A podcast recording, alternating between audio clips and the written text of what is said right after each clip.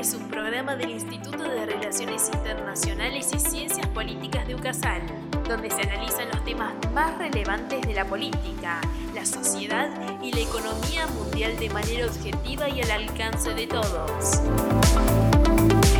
¿Te quedas a escucharnos? Bienvenido nuevamente a Agenda Global, un programa del Instituto de Relaciones Internacionales y Ciencia Política de la Universidad Católica de Salta, en la que vamos a estar charlando y conversando sobre temas importantes de la realidad internacional.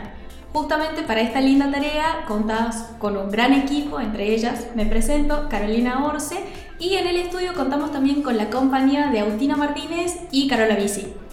Hola, ¿cómo están? Eh, estamos en un nuevo programa de Agenda Global. Seguimos en la línea de los vínculos de cooperación con China, así que esperamos que este programa les guste y que nos puedan seguir siguiendo en nuestro programa.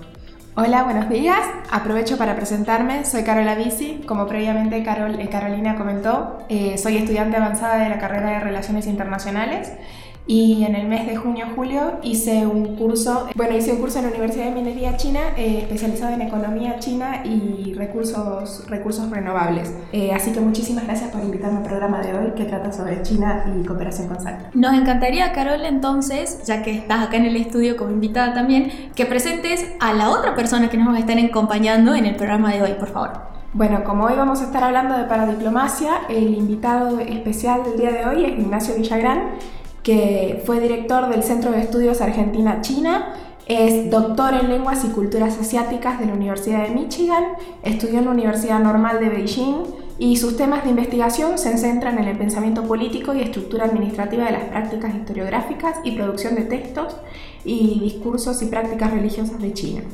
Eh, así que bueno, Nacho, muchas gracias por estar acá. Te damos la bienvenida. Muchas gracias por la invitación a participar del programa, la emisión de hoy.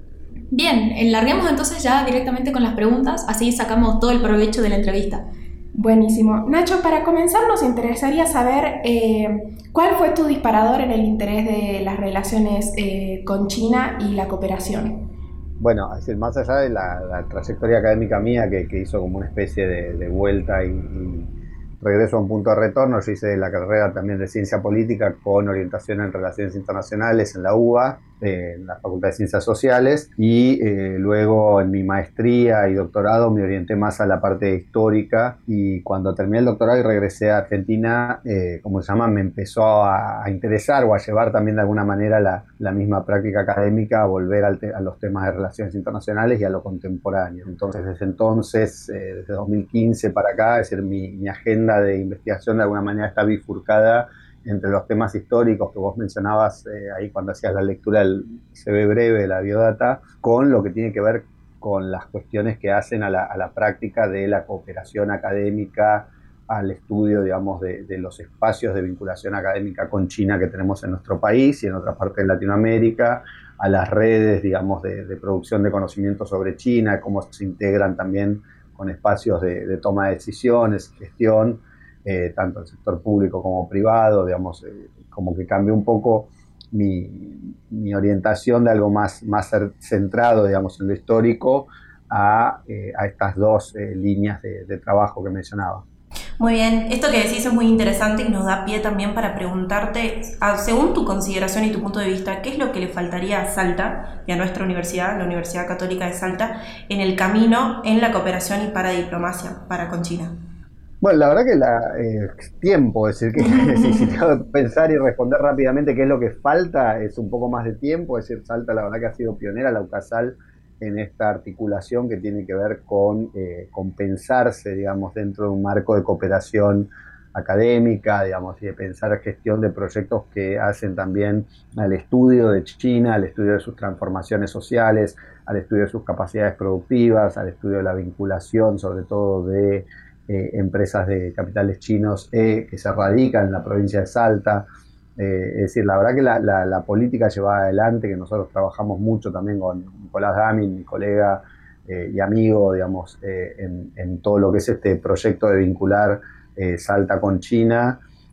hicimos el hermanamiento, es trabajamos para que se pudiera firmar ese hermanamiento con la ciudad de Xuzhou, es la ciudad de Salta, las muestras eh, que fueron siempre apoyadas por Ucasales, las dos muestras, una que, acaba de terminar este domingo ayer eh, y la, anterior en 2019 que se hicieron en el Cabildo de Salta, o sea, creo que es un esquema muy virtuoso y, tiene bastantes de las aristas de esta, lo que llamamos ahora para diplomacia, eh, cubiertas y en desarrollo. Lo que, lo que falta es eso. Es decir, y no olvidemos que los dos años de pandemia, digamos, de alguna manera desestructuraron o, digamos, generaron transformaciones eh, en, los, digamos, en los planes, en las formas de hacer cosas, algunas que, como sabemos, eh, van a ser relativamente virtuosas, llegaron para quedarse, y otras que, digamos, realmente, digamos, nos impidieron realizar algunos de los proyectos que teníamos en mente. Ahora a mí me gustaría preguntarte también, ya que tocaste en este punto, ¿cuáles son los elementos que se requieren para la cooperación y hermanamiento de ciudades pensando que quizás lo que comenzó por Salta se podría llegar a extender a otras provincias acá de la Argentina?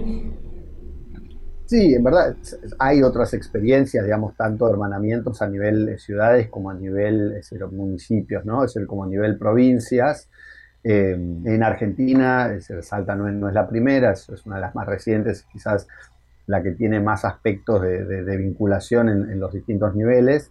Eh, básicamente, obviamente, es, necesaria la voluntad política, es decir, la, firma de estos acuerdos de hermanamiento surgen de, eh, digamos, de un acuerdo entre autoridades municipales, o sea que ahí tiene que haber desde ya un interés la contraparte municipal en ambos lados, es decir, es necesario, nosotros pensamos que, es importante que haya un vínculo concreto, una relación de complementariedad económica o de algún tipo de flujo migratorio, digamos, algo que dé cuenta de la importancia, así que no, no es algo que se tiene que hacer, digamos, sin, sin un estudio previo, sin una justificación de por qué se piensa llevar adelante este tipo de, hermanamiento entre ciudades, ¿no?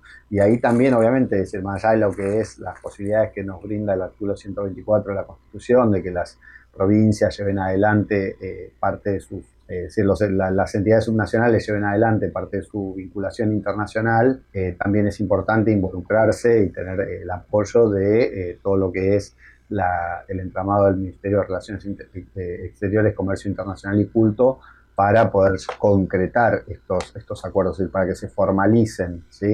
Eh, eso también es, es, importante tener en cuenta. Genial, nos diste muchos puntos interesantes sobre esta temática y la, temática de vinculación, pero lo que yo no quisiera desperdiciar en esta oportunidad es preguntarte los inicios de tu formación.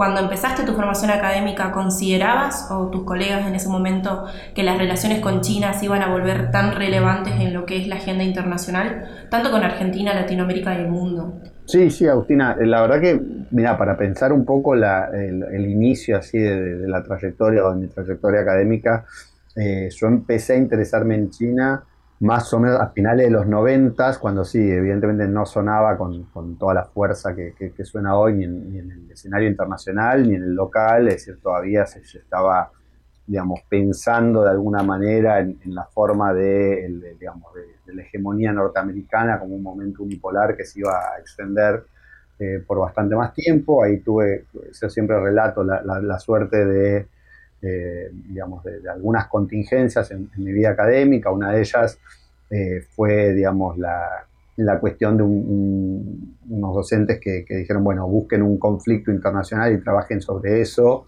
y justamente eh, había sido hacía poco una de las, de las tantas, digamos, picos de tensión en el estrecho de Taiwán. Y bueno, yo tomé ese medio porque estaba libre, porque nadie lo había, lo había trabajado y empecé a estudiar. Y después me, di cuenta que para conocer China o para, para, tener una idea un poco más clara tenía que hacer no solo el estudio de la, de la contingencia de relaciones internacionales y del conflicto, sino aparte eh, un estudio histórico un poco más profundo eh, empecé a estudiar el idioma, después eh, se dio la posibilidad de eh, también de presentar ese mismo trabajo que había hecho como final de la materia y tuve la suerte de que estaba presente en el, en el foro donde lo presenté, en una jornada de jóvenes investigadores de la Universidad de La Plata, Carolina Mera, que es la, fue la decana de las facultades sociales hasta el mes pasado y fue la fundadora del grupo de estudio del este asiático en el Instituto de Investigaciones Gino Germani de Social de la U. O sea, por, por, por, esas casualidades, ella estaba presente en la sala cuando, cuando presenté este trabajo sobre, sobre China y me dijo que estaban armando un grupo de estudios del este asiático.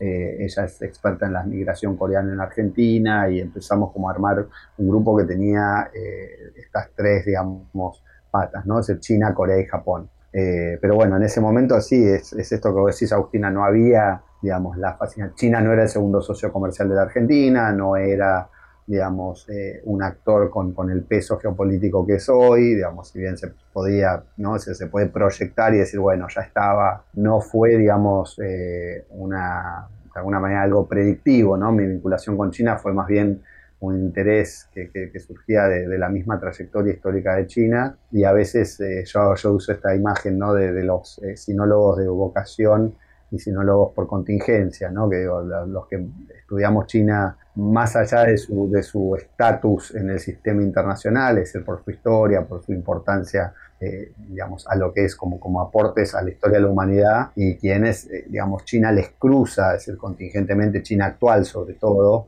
eh, sus agendas de investigación, ¿no? Es decir, alguien que, estudiaba, no sé, las exportaciones de litio hace 20 años, quizás no iba a pensar en China, ¿no? Y hoy en día es inevitable, o las exportaciones de soja.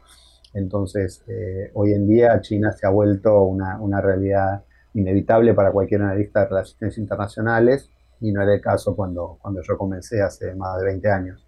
Qué interesante todo lo que decís y es impresionante cómo se van vinculando los puntos para llegar a eso lo que decís también da el punto como para que los que estudiamos relaciones internacionales y los que recientemente nos recibimos, que le metamos a interesarnos en un tema y seguir investigando, porque pueden haber muchas oportunidades en ese tipo de caminos.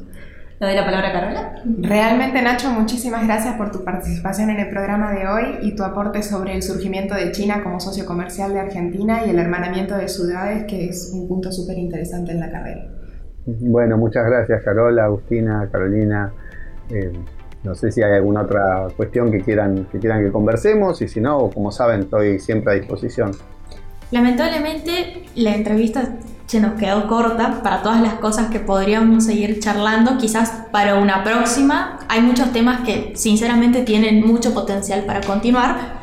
Pero mientras tanto, les agradecemos de parte de Agenda Global tanto a vos Ignacio como a vos Carola por haber venido y aceptado hacer esta entrevista muy rica y con mucho potencial.